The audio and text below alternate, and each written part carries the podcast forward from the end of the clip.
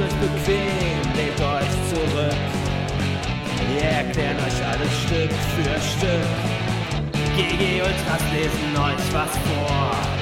Und jetzt gibt's das Grundgesetz aufs Ohr. Grandios! Du bist also bereit, dir auch Artikel 2 des Grundgesetzes erklären zu lassen? Wir hoffen, du hast bereits die Erklärung zu Artikel 1 gehört. Das ist wichtig, denn nur wer alles versteht, versteht auch, was unsere Grundrechte sind und warum sie schützenswert sind. Dann lass uns mal beginnen. Artikel 2 Absatz 1 besagt Folgendes. Jeder hat das Recht auf die freie Entfaltung seiner Persönlichkeit, soweit er nicht die Rechte anderer verletzt und nicht gegen die verfassungsmäßige Ordnung oder das Sittengesetz verstößt. Jeder ist da noch am einfachsten erklärt, denn wie dieses Wort schon sagt, betrifft dieser Artikel jeden. Sich entfalten ist eigentlich auch noch gut zu verstehen. Jeder darf so leben, wie er oder sie es für sich richtig findet. Doch dieses Recht hat Einschränkungen.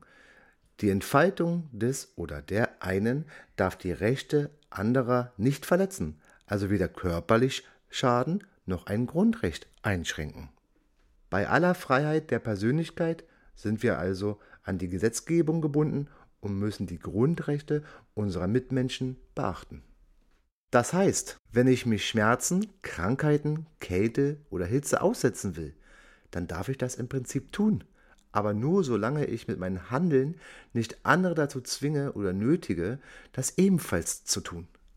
Sobald mein Handeln dazu führt, dass ich andere dem Risiko aussetze, sich ungewollt anzustecken, zu frieren, Schmerzen zu erleiden oder durch mein Verhalten direkt oder indirekt das Leben anderer schwer beeinträchtigt wird und zum Beispiel Kitas nicht mehr öffnen können, wird dieses Handeln nicht mehr von Artikel 2 gedeckt.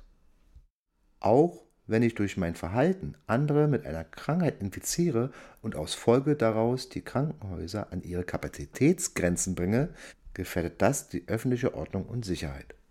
Damit wären wir schon bei Absatz 2. Jeder hat das Recht auf Leben und körperliche Unversehrtheit. Die Freiheit der Person ist unverletzlich. In diese Rechte darf nur aufgrund eines Gesetzes eingegriffen werden. Genial, oder? Eigentlich ganz leicht zu verstehen. Einfach formuliert, niemand darf dich, mich oder deine Freunde einfach so ermorden. Aber es darf dich auch niemand gegen deinen Willen mit Krankheiten infizieren, körperlich Schaden zufügen oder ähnliches. Verzwickter wird es mit den darauffolgenden Sätzen. Die Freiheit der Person ist unverletzlich. In diese Rechte darf nur aufgrund eines Gesetzes eingegriffen werden. Niemand darf dazu gezwungen werden, die eigene Freiheit einzuschränken, solange diese Freiheit den anderen Grundrechten nicht widerspricht. Und nur ein Gesetz darf dich in deiner Freiheit einschränken. Sprich, wenn du zum Beispiel aufgrund eines strafbaren Vergehens ins Gefängnis musst oder es gesundheitliche Umstände, psychisch wie körperlich, nötig machen, dass deine Freiheit zur Entfaltung für eine gewisse Zeit eingeschränkt wird.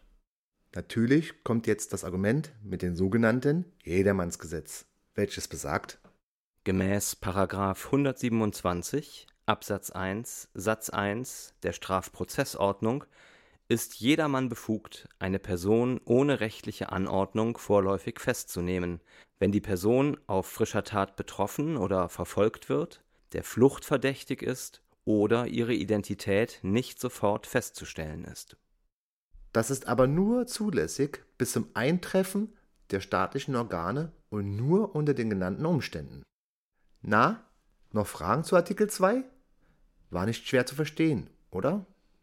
Dann lass uns daran arbeiten, dass sich auch alle daran halten und freue dich schon auf Artikel 3.